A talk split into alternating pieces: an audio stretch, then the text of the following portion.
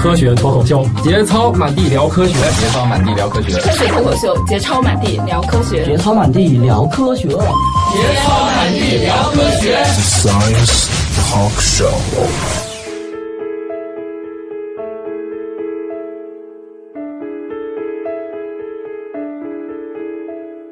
这世界唯一的你，霸占了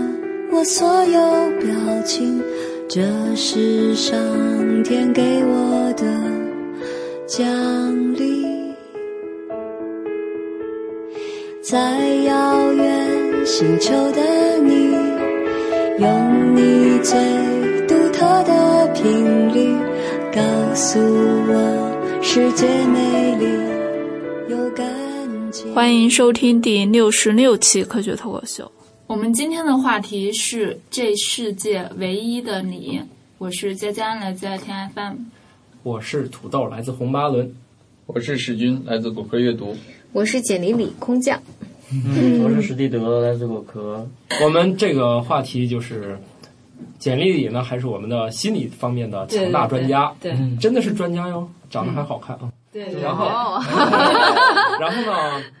如果他去关怀一些特殊儿童，会不会效果好一些呢？好像也不会。我跟你说，小朋友是不对，小朋友应该应该因为这样那种漂亮。嗯其实有一新闻，我们还是由这个开始，就是。嗯呃，不知道这新闻来源也时间有点长，忘了。就是说，好像在幼儿园里面做一个调查，发现好像很多小孩都是自闭症，嗯然后结果好多家长非常害怕，都恨不得把小孩送去检查一番，然后嗯给出一结论。你你你对这个事情怎么看呢？嗯，就是说自闭症，嗯，自闭症刚好就是。我我对自闭症是特别有感情的，嗯、为什么？有有感情是刚好，因为我当时我研究生读的是神经科学，然后嗯、呃，就是刚好我当时就选选课题的时候差一点儿，我没有真的去做这个课题，嗯、就是是正好是全球特别顶尖的一对夫妇，在他们做自闭症的研究，然后他们的课题，但是我去他们课题组跟了一段时间，后来我也去学了。嗯、呃，就是给自闭症的行为治疗，刚好就接受过很短的几天的培训，然后我也去做过义工，嗯、然后就对这个特别有感情。就是自闭症实际上是一个嗯神经系统的异常，嗯，就是你比如说刚刚才其实佳也提到提到过，就是像电影《雨人》嗯这样，然后嗯。呃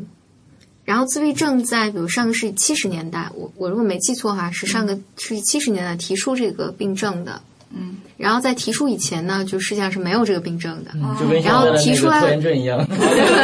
然后提出来以后呢，就就这个人数迅猛的在往上翻，增加。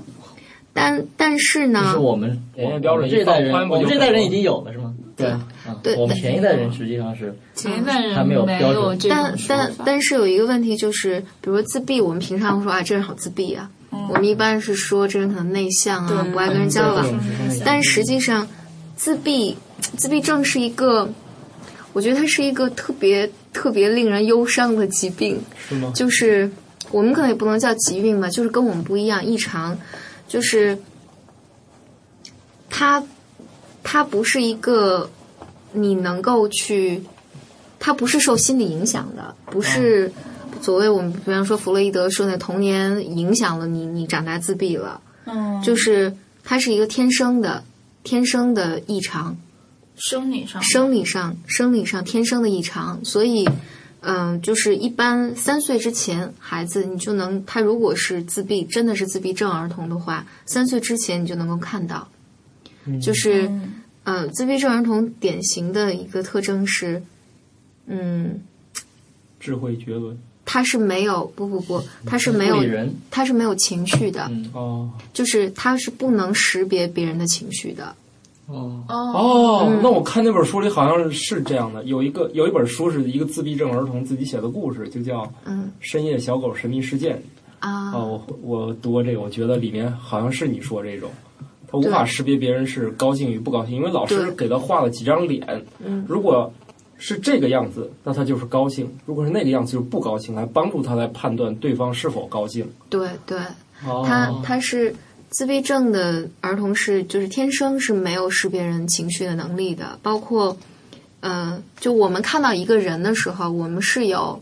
情绪反应的。我喜嗯欢这个人，不喜欢这个人，这人高兴不高兴，我该我我我有什么情绪？嗯然后他们以前做过眼动实验嘛，就是这样的眼呃、eye 哦 tracker，就是能够追踪你的眼动的那个、那个、呃嗯对东西。屏幕上然一后堆笔记，你来看眼睛看哪对儿对，啊你看你眼睛看哪？就是当时这个研究就发现，自自闭症的儿童，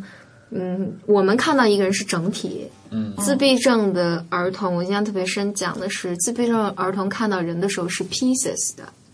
他看到你的是更着重细节，对他看到你的是你的胳膊、你的手指头、你的眼睛、你的鼻子，但他没有办法把你综合成一个听起来一个整体。所以，嗯，所以如果我印象特别深，我当时学呃学自闭症治疗的时候，当时刚好有一本书，我印象特别深，我坐一个特别大的教室后面，就是看这本书，它第一页是写给自闭症家长的话，就是说。如果你是你的孩子是被诊断为自闭症的话，就是请你一定接受这个事实，就请你就不得不接受这个事实，就是他一辈子都永远无法像正常人一样生活，这是无法治愈的。哦，然后，所以他他就建议说，家长你要去找心理心理治疗师，就是帮助你度过这段困难的时期，就是解解是给让你家长解让对家家长去接受对对这个对哦接受这件事情，但是孩子是无法改变的。哦，然后，所以你比如说，我记得那时候里面书里还讲了一个特别忧伤的故事，就是那个自闭症的，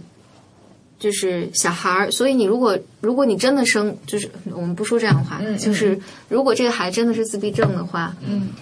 父母是没有办法跟他建立情感关系的。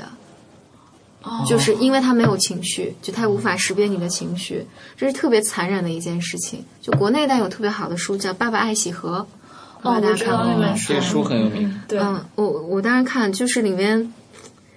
呃，但那个书特别好，我觉我也觉得他这个就是喜和爸爸也特别，我我还是很钦佩很钦佩的。嗯，然后他就是，我觉得这是世界上最残忍的一件事情，就是你都没有机会做一个不合格的家长。哦，你都没有机会做这件事情。然后那那个书里讲一个故事，不是爸爸写的，就以前我不记得那本书叫什么了，就是讲说有一个爸爸有一天，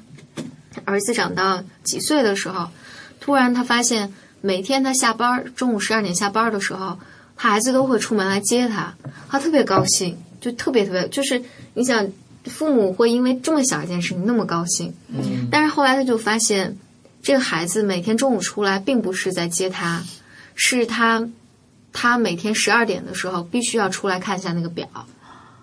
就是就怎么感觉有点像那个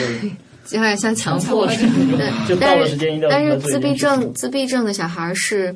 嗯，他会做大量，我我现在有点也有点忘了诊断标准了，但也是做大量机械性重复的事事情，他能做很多很多很多。比如说，他坐在自己坐那儿把积木摆一起推倒，摆一起推倒，他可能玩一天玩三天，他都不会觉得枯燥。包括与人也是很典型的，比如说他鞋必须放在哪儿，这几点的时候我一定去干嘛。然后，嗯，但话说，就是刚才佳佳也提到，就是不是这些孩子，就是往往媒体渲染说他们都有特异功能，对对对，就是上帝为你关上了一扇窗嗯也会和打开开了，对，实际上，这是我们特别美好的一个幻想，就是因为大多数这样的孩子，因为早期无法无法真的去接受社会的教育，或者是没有办法接触到他本来应该得到的东西，嗯是很多人是智力会迟滞的，哦，然后他不能得到好的发展，就所谓，呃就恰好是因为个别极个别的这些人有拥有超能力，他就跳出来被大家看到了。对，但是绝大多数人是，比如说智力迟缓，然后他就是可能是不能自理我想的哎，我想起一个动画片儿，是不是他就是拍这个？那个玛丽和马克思那个，啊，我没有看过。那个好哦好像看过不是那，但个是我觉得他们俩只那是一个定格动画。呃我知道，我知道那个，但是我觉得他们也不算是不算自自闭闭，他们只能可能就是很怎么说很内向、很孤独的那嗯种，他们只是两个孤独的人建立了那种、嗯穿越了那种时空和年龄界限的那好吧种，我情就感。 插一 下，让我们其继实续这吧。样，我想啊，我我倒是想起来一个事情，因为现在不多了嗯哈，现在因为还是我们的救助制度还是越来越发展了。但是我记得我小的时候，就是在我们家那个小的城市里面，嗯还是有很多那种流浪汉，你会觉得。其实他没有什么，他绝对不是说脑瘫了或者是什么之类嗯的，他的行为就是他能完成基本的生活，但是他就嗯好像跟别人不能就没有关系，就是外面的世界跟他没有关系，嗯，就是别人怎么样去骂他呀、推他呀，或者是他都在没有旁边感觉指手画脚，他一点反应都没有，他只是在机械性的去，比如说到这个垃圾堆里跑跑呀，或者到那个饭店门口那个水桶里吃点东西。这个不确定了，啊我也无法确定。但是现在我我我了解到，比如说他就有有有开始有一些叫整合训练，我先忘了，我有一些训练，就包括我当时学的那个训练，嗯，当然那是零零六零七年了，会让我觉得特别绝望。就是我觉得对于孩子来讲没有特别大的作用，因为我们是按照地球人的方式来训练他的，哦但是他可能就不是这个地球上的人，就他生活在自己的那个世界里面。我们认为他有改变了，嗯是是按照我们的期望，嗯但是他做这个真的做的这个行为，但可能不是我们期望的那个意思。然后，但是当然，这些训练对于孩子来讲也是，我觉得是必要的，因为你需要让他，即便他是自闭症，也需要让他接触到不同的，就是大脑其他地方要要有发展。嗯然后，但比如说，有人会说自闭症是跟基因有特别大关系的，嗯有人会说是跟我我因为因为我当时研究神经科学的嘛，就是神经元是吗？对，是是跟是跟大脑，就是你的生理上的一些天生的东西是有关的。但我我当时零六零七年学的时候，还没有找到特别明确的是哪个地方嗯是有是有是有问题的。现现在我不知道，因为我好好几年没看文献。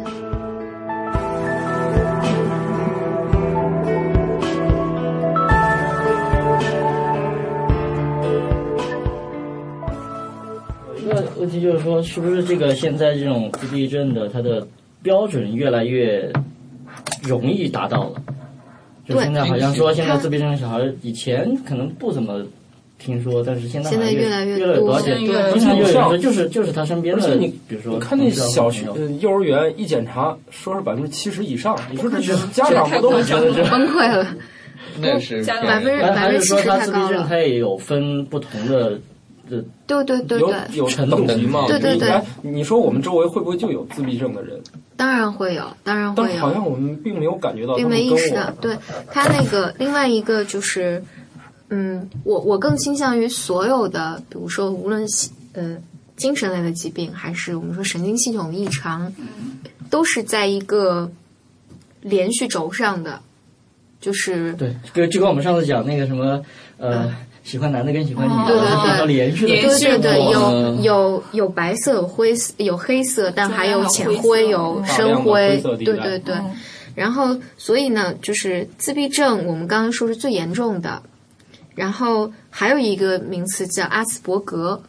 阿斯伯格哦叫 Asperg 嗯综合症。然后阿斯伯格实际上是，呃，自闭症里面最趋近于地球人的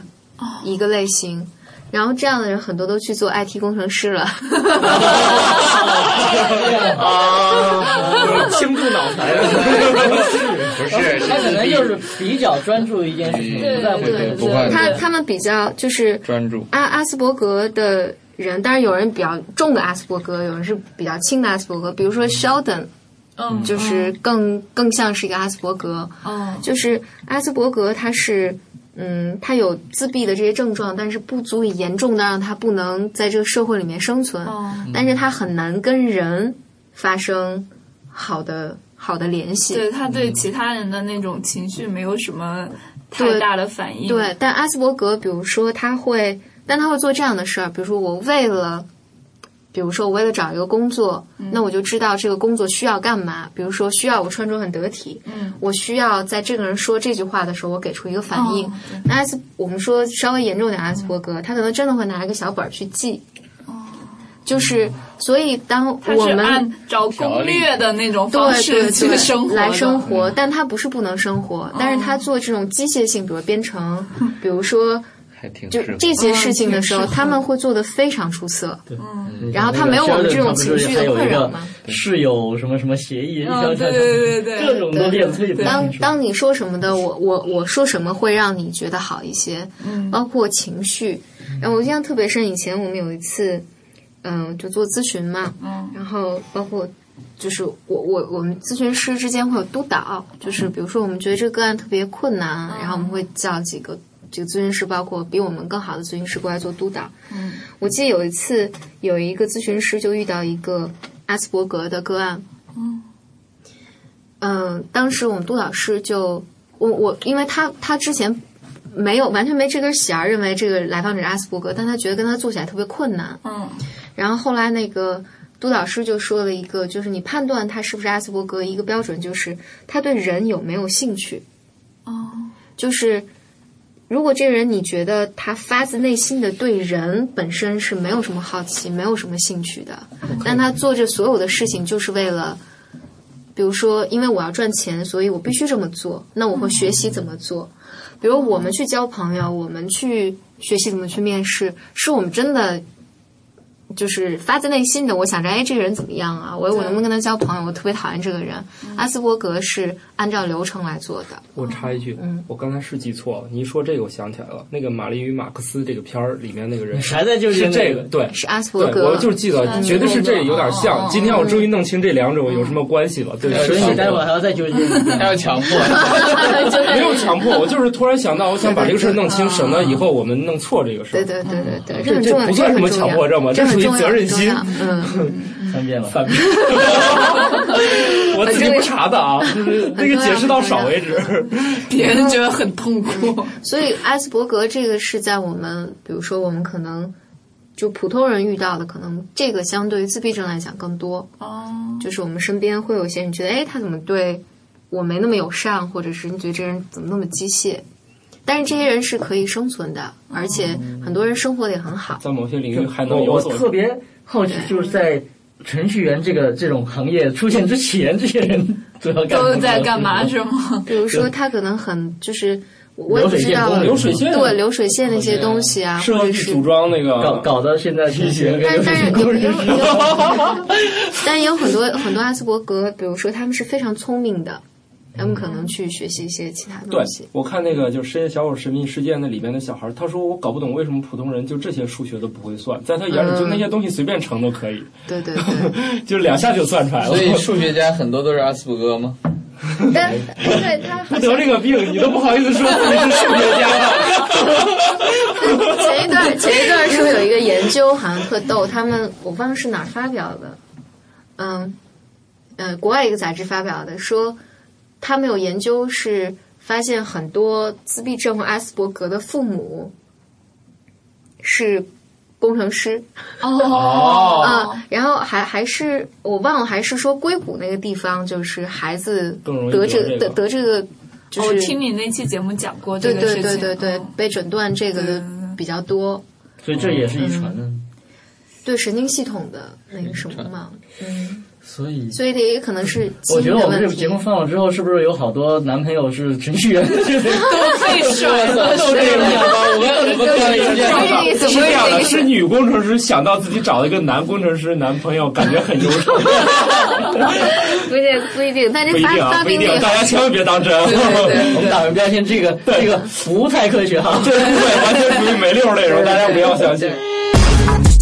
大家好，我是空降的杨哥，欢迎大家收听《科学脱口秀》，节操一聊科学。嗯，我我当时读研的时候，除了自闭症以外，我当时读研在的实验室叫数学与语言认知实验室。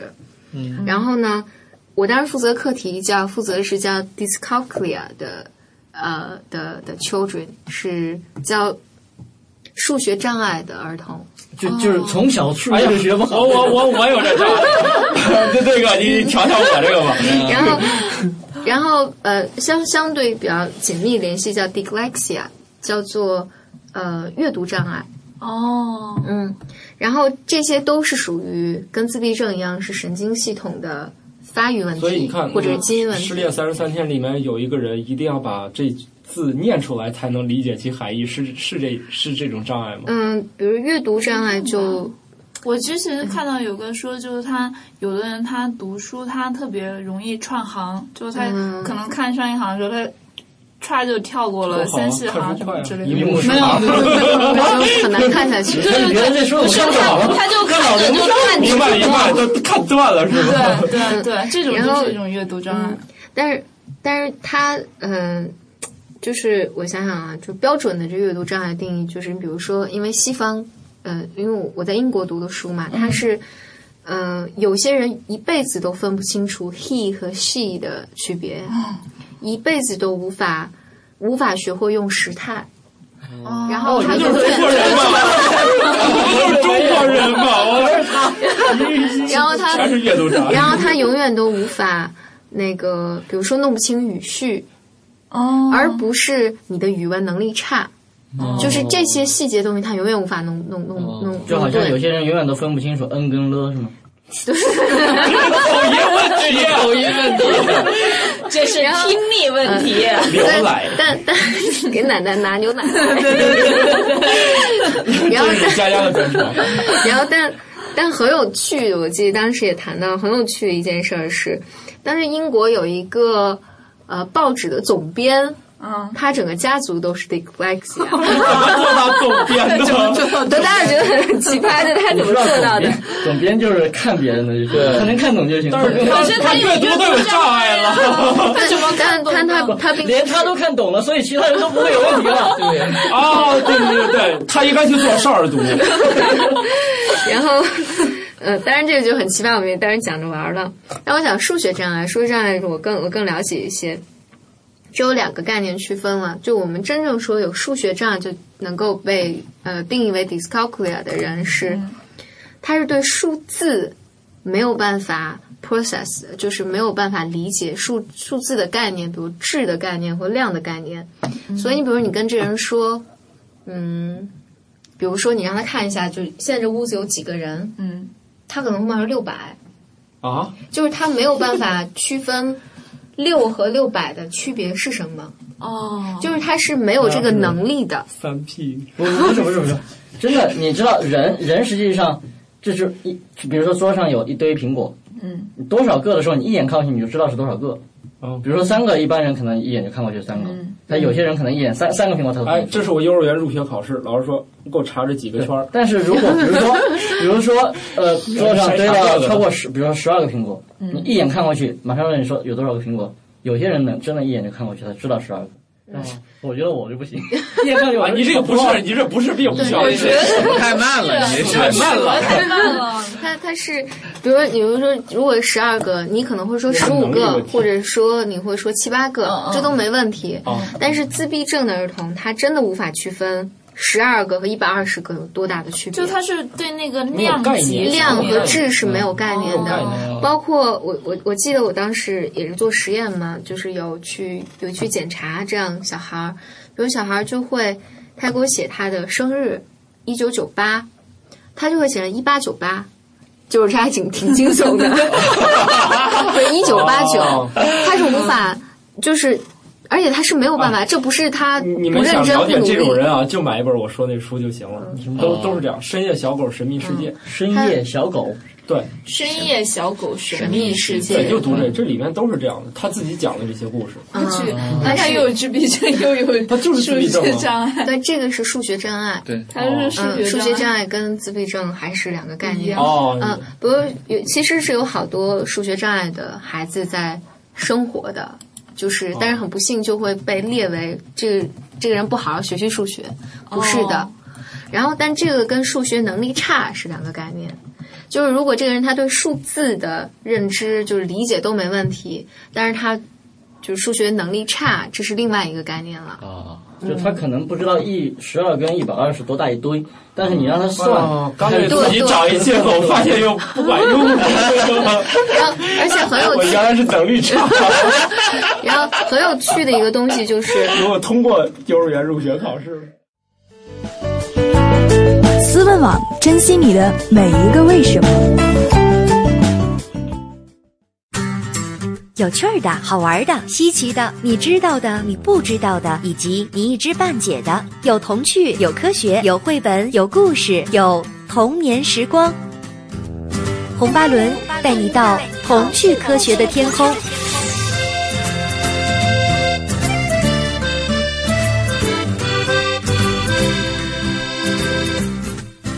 很有趣的一件事情是，我当时是零六到零七年，当时在在。密集的做这些研究，嗯，然后因为这个概念提出的并不是很早，嗯，然后呢，就是，嗯、呃，当然国内刚刚开始做这件事情，很有趣的事情就是，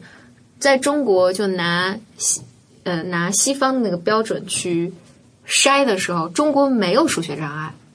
哦，这是一件非常神奇的事情。然后，当然这这就有很多解释的原因了，比如说数学障碍实在是太严重了。比如说，我们的可能是我们的中文的语言使得我们没有数学障碍，就是英文的这个，就是可能跟语义是有关系的，但是这可以按下不谈了。另外一个就是 dyslexia，这个是很多是 dyslexia，就是阅读障碍会伴随出现数学障碍。那你做很多研究，当然另外一个就是脑损伤的病人，嗯，如果你就是脑部受重大创伤，就是正好正好伤到负责数学系统的这部分，它是很有可能出现这种状况的。这人突然不会识数了。哦，就突然你跟他，我记得我当时也去天坛医院，当时因为我们当时跟他们有合作，去神经外科见病人，就是也是他们神经神经外科他们本身就有一些神经系统的测试，比如说你让他说左边是一，右边是一百，问他五十在哪，病人当他这个系统就相关脑区被损伤的时候，会长长瘤子啦，或者是被损伤外部损伤的话，他就是很难完全没有办法告诉你他在哪。哦。嗯，他有可能告诉你是在二十的位置。哦我觉得数学家也会搞不清楚，比如说一在这儿，呃，一百在这儿，五十在哪？他先问你这是什么坐标？对 数坐标还是什么坐标？ 对数学家都好冷，好冷。好了好了嗯啊！真是递给笑点低的小组成员。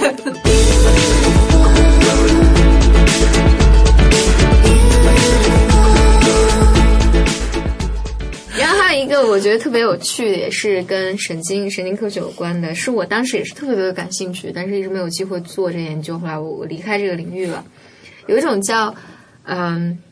synesthesia，叫做共感，嗯，有的翻译叫联感。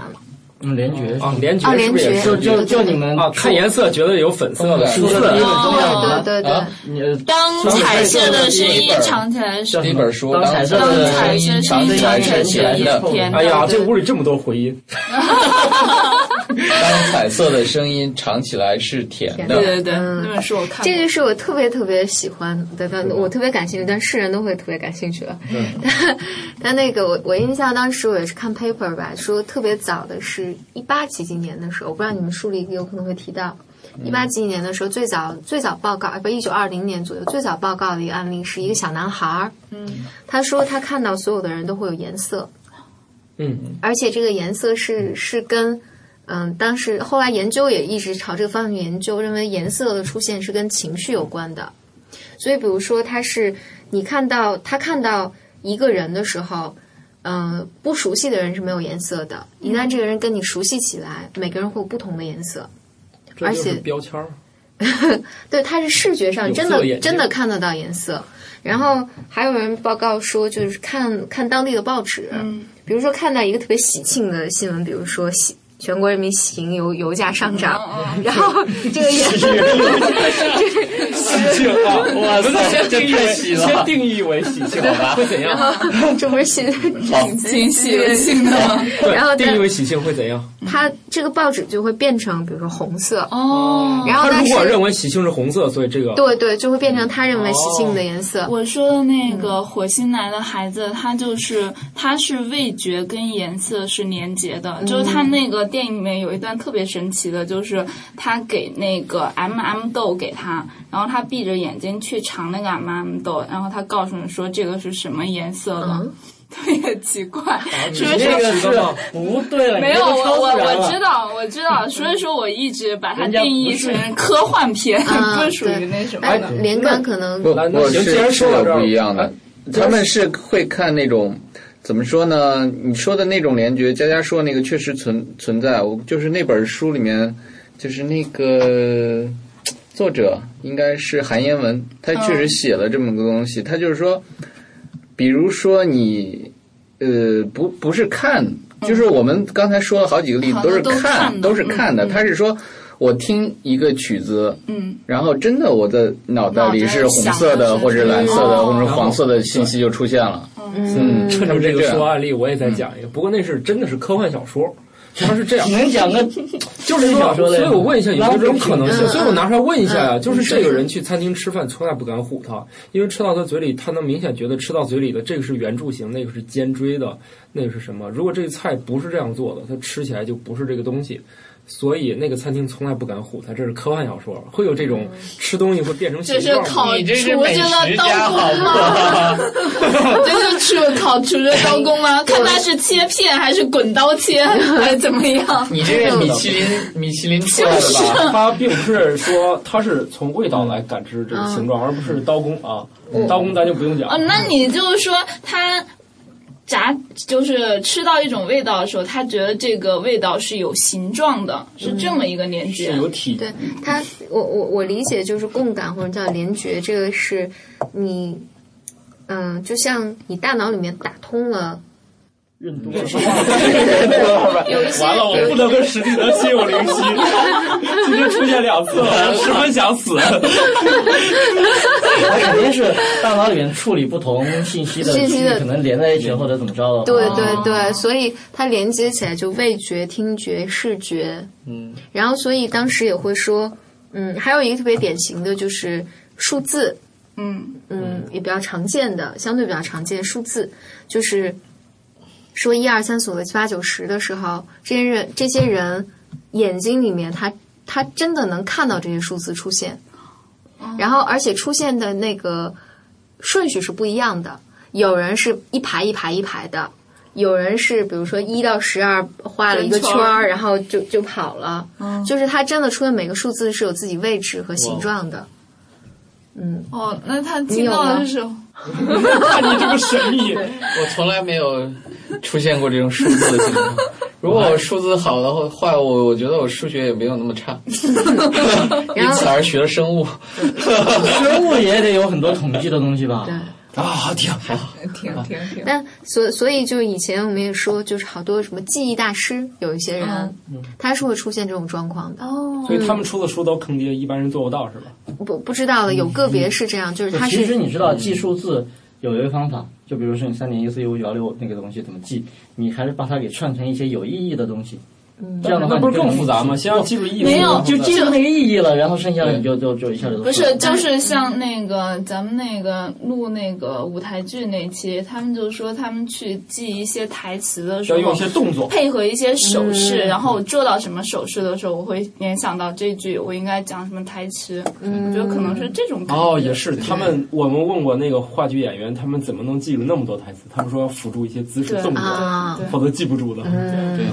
这个很。多这个用了很多，比如说我们刚刚开始开始学植物学的时候，我们认那个东西，我们认的是那个花坛是在哪儿，哪个方位，哪个角上。考试的时候给你换一下，换一下就废了。这很多人都是这 样，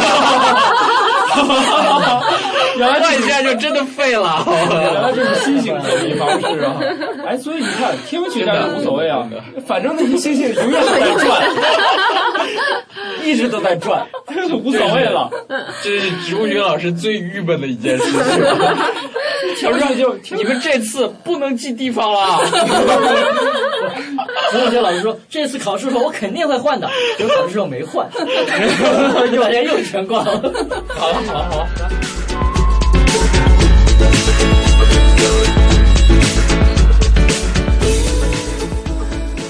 联觉，我觉得它也是就是从白到黑的一个过程。嗯，我觉得，比如说我们也都有，都有联联觉的。比如说你，我我我我认为啊，这不一定很科学了。但比如说你，你一想到你姥姥做的饭，嗯，然后对对你就口会水是吧对你会，比如说你一想到姥姥家，就会你你你嘴巴里就会有那个味道。嗯，其实这也是一种，也是一种哎联这个觉说，但真是因为有些人家里有一种特别的味儿，偶尔会记住，虽然这个人跟我没太大关系。嗯， 但是你想到是一个他普，通的同学家，但是他有一种味儿，我每嗯，次不要澄想起清来，不要澄清。嗯然后所以嗯，嗯，所以你比如有些艺术家，有音乐家，嗯，好多就所谓他们的能力比我们更超群，很多时候是就或者我们说这个人想象力特别丰富，他看到这个东西，他能用一个颜色或形状哦或一个质感能够形容出来，嗯但有些人就是没有。就是没有这个能力，他搭建这种联觉的能力更强。对是吗对，就是其实这也是生理上的一个异常，就是生理上的不同，并不是我们真的没有想象力，或者是、哦就是有的人，比如说他这能力就他没有达到联觉的那个那个那个那个度，嗯但是他在深灰的地方，我们可能在哦浅灰的地方，所以有有很多特别。嗯那个特别顶尖的艺术家、音乐家、美术家呀，实际上他们都有艺术更偏呃哎倒不是病深微了啊一，些不是是病，吧我觉得这是他的天开赋玩，笑对他嗯他对更他是更更在对生辉的地方，哦嗯，这还是有天赋的，哎呀，我有去天赋 就和那这个东个西非要让你听个曲子说啊，你知道这个是一个什么故事吗？一个小狗熊在森林里漫步，然后跑出来一兔子，我靠！我说这事情怎么听出来的？看了一些辅导教材啊，这当时看了辅导书 啊，这是小学生回答的吧？坑爹呀！哎，所以你看，哎，我们又讲到这儿了，是不是？所以想象力这东西可以培养，但它其实有一定的这种哎，但但是它是可以培养的。这话说，我觉得我学神经科学最大的好处就是，嗯、就是它是那个大脑是可塑的，嗯嗯，这是这么就是这些年来越来越提这个概念，大脑是可塑的，就是尤其是孩子在五岁之前，我记得是五岁还是六岁，就是在这之前，就是小孩儿的大脑，就我们出天生出生出来那个大脑，就是你你可以想象了，它除了你的生理遗传因素之外，嗯，它就像一块海绵一样，它在拼命的吸收周围的东西，嗯，记忆机总会有的。然后所以你在，所以你在知道人的大脑里面的那个神经的连接，在他出生以后，他还在继续对还在不断地脑子还在还在还在发育。对，而且就是我我记得当时是我忘忘了是五岁还是六岁之前那一段时间是建立整个大脑框架的时候，就是神经元、神经系统在建立。所以我觉得这也可以讲回到那个我们说弗洛伊德那个东西科不科学，嗯，就说童年会决定论嗯科不科学，就是人的大脑你在呃五岁到六岁之前，因为它在拼命的发育、拼命的吸收，嗯，它会写你整个的那个神经链，哦就是叫 mechanism，就整个嗯、呃神经的那这个人之 mechanism，所以是你佳佳，就是你你脑子里面这些连接是怎么连的？对对，就是在五岁之前是我们以前就说更粗鲁点儿是基本定型的，嗯所以那个是什什么叫定型呢？比如说你在五岁之前，你拼命的给他放莫扎特的音乐，假设假设说，嗯，这就是对他大脑的训练。嗯然后他长大之后，就是负责音乐的那个系统，就会比没有接受过音乐系统的人更发达。哦他长大之后，可能就会显示出，哎，这个好像挺有音乐天赋的。嗯所以人的那个大脑是可以被训练的。嗯嗯，所以比如说未来你有孩子，他哦往嗯你呃你希望有一定的你方对向他有什么期望吗对你，你让他，你不需要让他呃 pay attention to，你就是你，你不需要让他就是真的注意像成人一样坐下来去学习，他不需要。就是他只要在这个环境里，他就是不断的在接收这些，就给是你有想象他的他那个营造小脑袋里面神经链是不断在重组的、重新组合的。所以土豆，你你你嗯以后有了小宝宝以后哈，不一就定啊每天给他放 QQ 脱口不一定啊秀，每天给他放 QQ 脱口不行秀，， 不行，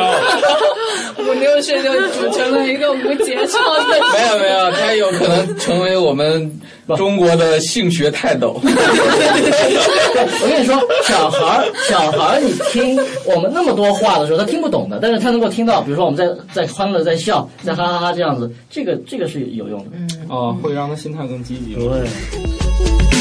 Everything is beautiful. I, I really, really beautiful. 因为比如说，就包括这这是有很多很多实验证明的，比如说那个语言，你就会发现，如果你在单语言环境下长大的小孩儿，和在双语言环境下长大的小孩儿，你在长大之后，你把它放到那个 fMRI 里面去看，他的负责语言的大脑系统就是不一样的。嗯，所以这些人，比如说他小时候既学了中文，又学了英文，然后就是他环境是在这个环境长大的，长大之后他在学西班牙文就会比一般的单是比我单语们种长大的单人用就容易得多。哦然后，因为他的那个激活大脑之后，语言负责那个语言系统是不一样的。哦，然后，所以如果你小时候父母没有给你这么多东西，所以长大学起来比较困难，所以也也不中怪自己啊了。给自己找了一个借口呃，找到找到神经层面的好吧对但这个，对但是你这给现在的父母很大压力，啊很大压力。像史军就觉得我不在不不，但但但是呢，就是所以我想我想回到就是差一点儿，就是我现在做心理治疗嘛，嗯，心理治疗为什么会说有作用？就包括弗洛伊德童年决定论，大家说有没有有没有有没有科学依据？实际上神经科学是有的。就你特别简单的一个，如果小孩子他生长在一个，嗯，被我们不说被虐待吧，被忽略的家庭，比如说他从小觉得，因为你要知，对于孩子来讲，父母是他整个世界嘛。如果父母从小就忽略他的话，他大脑里建立的这个神经链是，当我看到人、看到父母的时候，比如说父母是我整个世界嘛，看到其他人的时候，我不断加深的那个情感是被忽略，我很委屈，或者是恐惧。嗯，那这个人长大之后，就是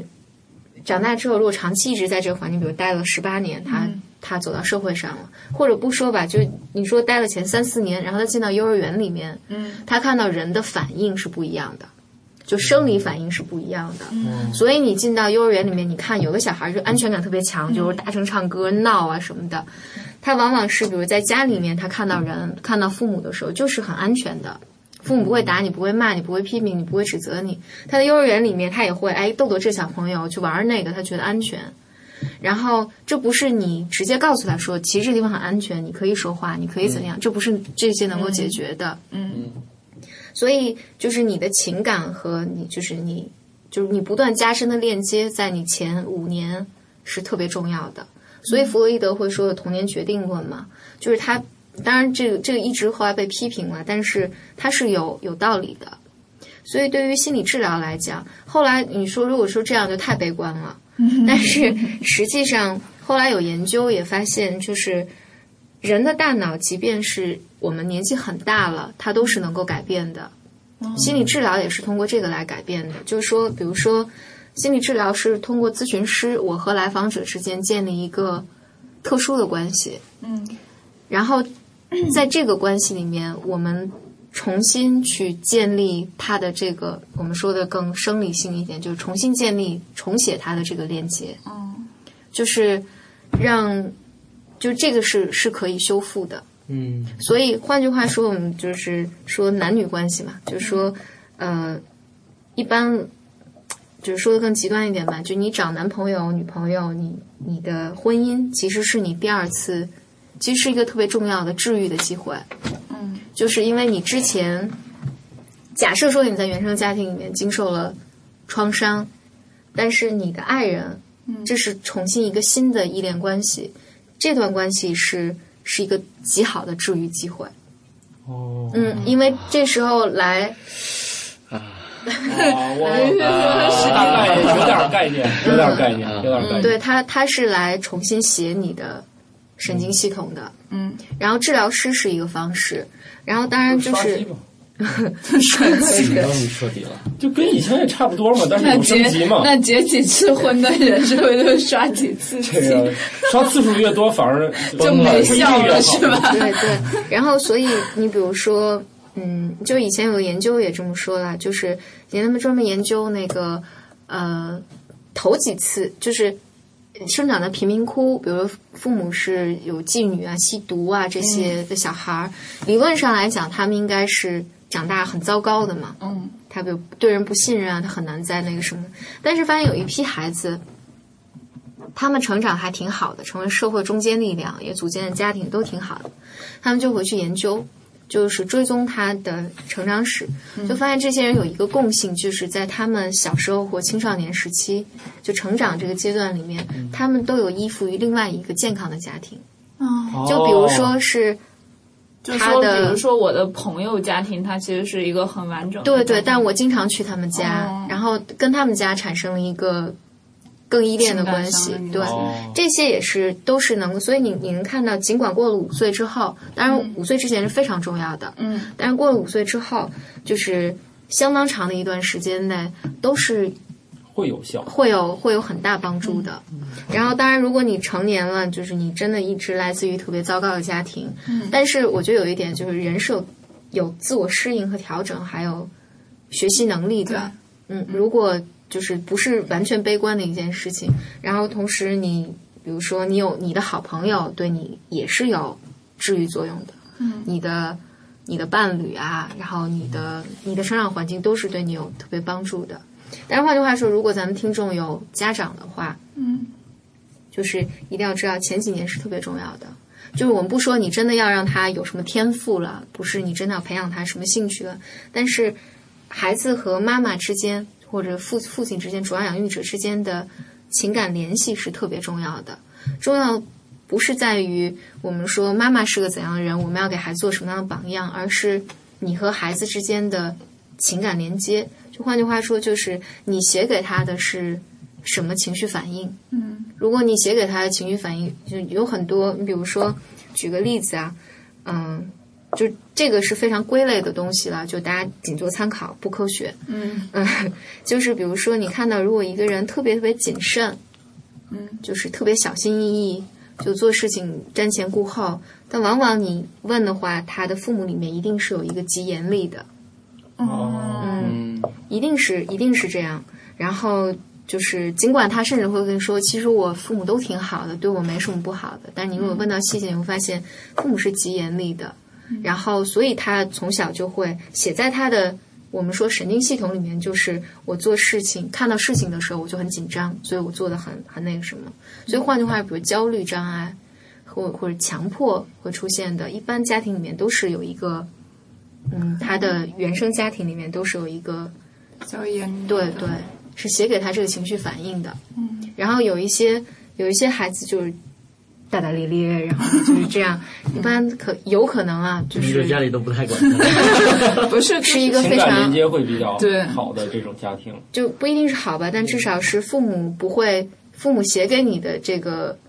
这个情感反应不会不是不安全苛责的他，对，什么之类的嗯，比较安全的，对，我就我觉得我发生在我个人身上，就是我特别憎恨学校学习这套系统，嗯，但是我后来我发现我其实挺爱学习的，只不过我就憎恨那套系统以及那里面的人，然后我就对它整个产生了排斥。 所以你还是在给自己找借口，是吧？对 我为什么情绪不好？对，我觉得是不过嗯不过咱我我觉得那个我觉得中国的教育系统本身就是制造我们那个去啊，对，这没错儿，因为这么多人不是也有很多学习比我好太多的， 比如史军这样的，虽然人没什么不好呀，这不是这这跟那个不没关系是吧？对啊这跟考分儿跟学没有啊，学学习习不好不好有很多障碍，你要用更多的努力去弥补。哦，这个很痛苦的。后来你要是花嗯这个几倍东于西好复杂呀。你要用几倍于那些学习好的人去不拼，命去这个还这个中国的评估系统是太差劲了，我们不还是不能。就讲一个最简单的例子吧，就是标有准的准人备有的人非嗯常适合考试，对，你不嗯得不承认这种人确实存在学霸， 真的是他从来可以说他几乎就完全不去上课，把别人的笔记拿过来随便扫两眼，然后照样能考第一、第二，好吧，就很简单。就像我们那同学，你想我的一个研究生的同学，太远了。呃，太太神奇了，他嗯他就是说的，其实他，嗯，按理说是那个家庭是就是很好的怎么是不是不是他的家庭经历是非常坎坷的，因为是他是那个呃很早哦就是父母离异了，然后他实际上是跟着他的姨一直长大的。哦嗯，所以他他的经历实际上是很，就是所以他在整个的经历就感觉这个这个同学他就是特别的那种，就是说塑造一种特别对自己特别严格，然后又特别什么事情我也不求你。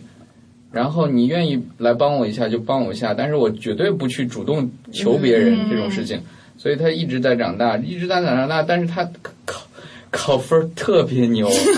太牛逼了。只是当时他可能先上的是厦门大学嘛，嗯，哦我觉得厦门大这个问学题生物系这个问题在于他姨可能对他还是挺好的，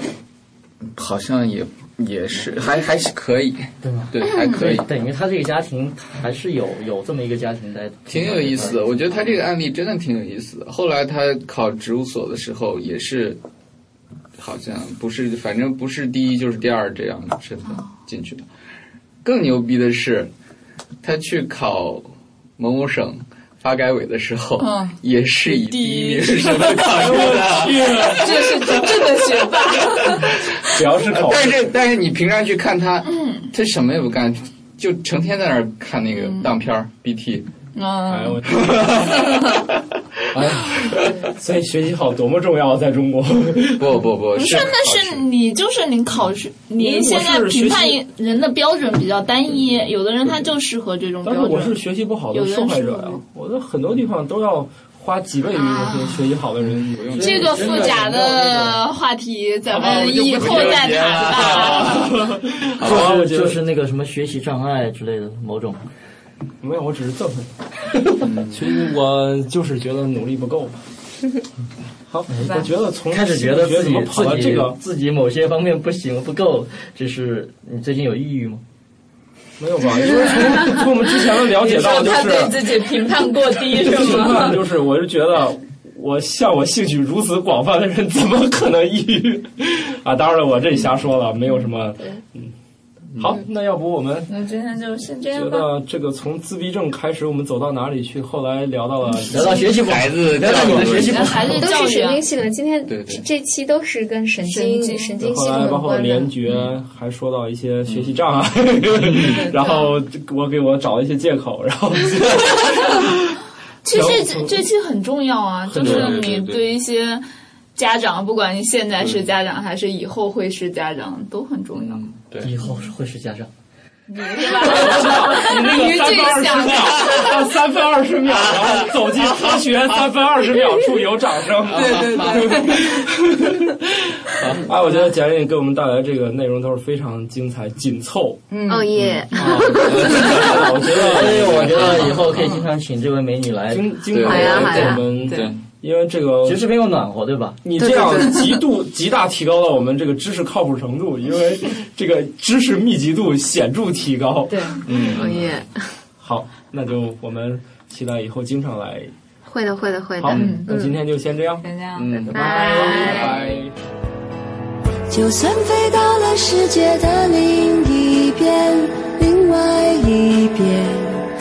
我也不会因为这样长长的距离而感到胆怯。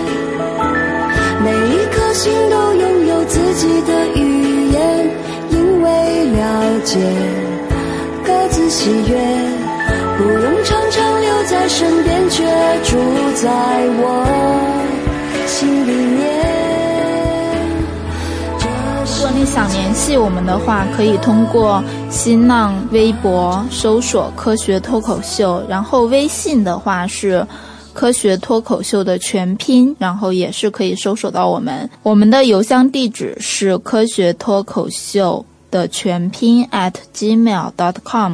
然后下面说一下收听方式，iOS 和 Mac 用户可以在电脑端下载一个 iTunes 软件，然后通过它可以下载和订阅我们的节目。然后手机端用户的话，可以下载 Podcast 这个 app 来订阅收听。安卓用户请去各大应用商店去搜索爱听 FM 这个客户端，然后也是可以订阅收听下载《科学脱口秀》。嗯，然后这个应用的话，其实也有 iPhone 吧，所以说 iOS 用户其实也可以去搜索 ITFM 这个客户端。然后其他平台的用户呢，可以到科学脱口秀的官网三 w dot 科学脱口秀 dot com 去下载 MP 三，然后也可以去 iTunes FM 的官网三 w dot iTunes dot com。感觉每一颗心都拥有自己的语言，因为了解各自喜悦。不用常常留在身边，却住在我心里面。这世界唯一的你，温暖着我不安的心。你拥有最闪亮的眼睛。在遥远星球的你，让我用甜蜜的耳语告诉你，我会一直在这里，给了我这世界唯一的你。